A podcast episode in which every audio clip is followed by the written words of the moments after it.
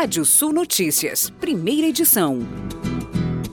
Portugal vê nova onda de migração brasileira após reabertura de fronteira.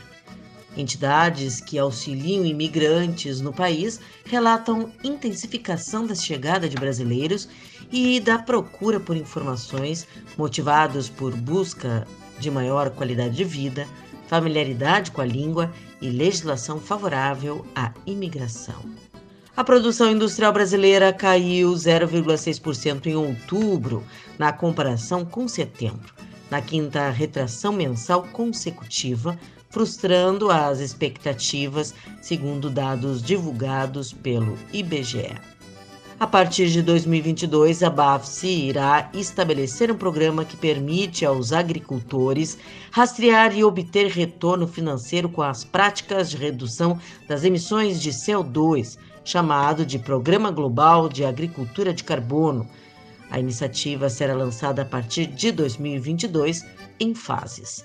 Ainda segundo o comunicado da empresa, o programa apoiará o compromisso da divisão de agricultura da BASF, que de reduzir em 30% a pegada de carbono por tonelada de cultivo produzido até 2030, para as culturas de trigo, soja, arroz, canola e milho. O Programa Global de Agricultura de Baixo Carbono irá promover práticas agrícolas sustentáveis. Ferramentas de sustentabilidade serão utilizadas para orientar e avaliar as melhorias, ajudando os agricultores a tomar decisões mais assertivas. Assim, o programa ajudará os agricultores a reduzir as emissões na agricultura e a sequestrar mais carbono no solo.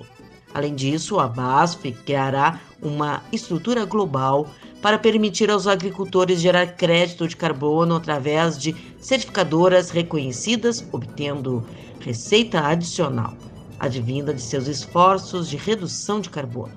Ainda na nota, a companhia ressalta que o programa da BASF contribuirá para aumentar a produtividade e vai apoiar, apoiar os agricultores a tornarem-se mais resilientes nas operações agrícolas. Segundo o levantamento da plataforma Distrito, o valor investido em startups brasileiras até o final de novembro deste ano é mais do que o dobro do volume investido em 2020, 3,65 bilhões de dólares. O valor total nos 11 meses do ano foi de mais de 8,85 bilhões de dólares. As fintechs lideram os investimentos com 311 milhões de dólares. Foram realizadas 677 rodadas de investimento ao longo do ano, 55 delas apenas em novembro.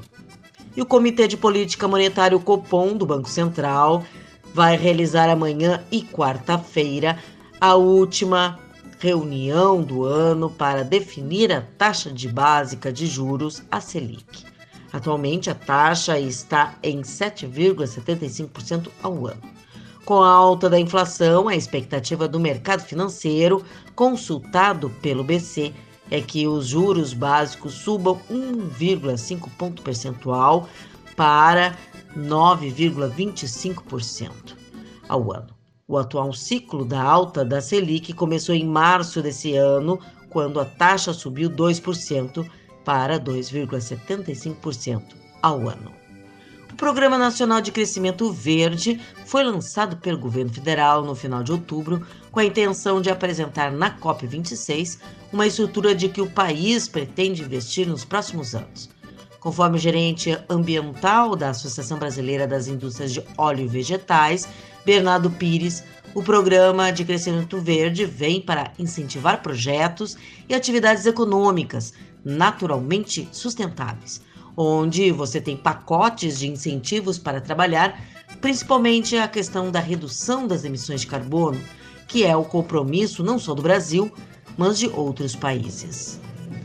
As exportações de café dos países membros e não membros da Organização Internacional de Café totalizaram 9,678 milhões de sacas de 60 quilos em outubro, primeiro mês da safra mundial 21-22, contra 10,120 3 milhões de sacas registradas no mesmo mês do ano passado, recuo de 4,4%. Conforme a entidade, o Brasil exportou 3,431 milhões de sacas de café em outubro, contra os 4,504 milhões de sacas no mesmo mês do ano passado, queda de 24%. Você pode ler mais notícias no portal Rádio Sul. Pode ouvir esse boletim no seu agregador favorito do podcast. Eu, Kátia Desessar, volto na segunda edição do Rádio Sul Notícias, às 18 horas. Previsão do tempo. Olá, ouvintes da Radiosul.net.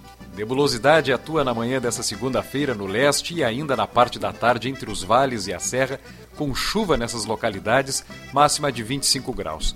Nas demais regiões, sol e poucas nuvens, calor e ar seco no oeste, máxima chegando a 32 graus entre o oeste e o noroeste do Rio Grande do Sul. No final do dia, o tempo já fica aberto em todas as regiões, com sol e poucas nuvens na terça-feira em todo o estado.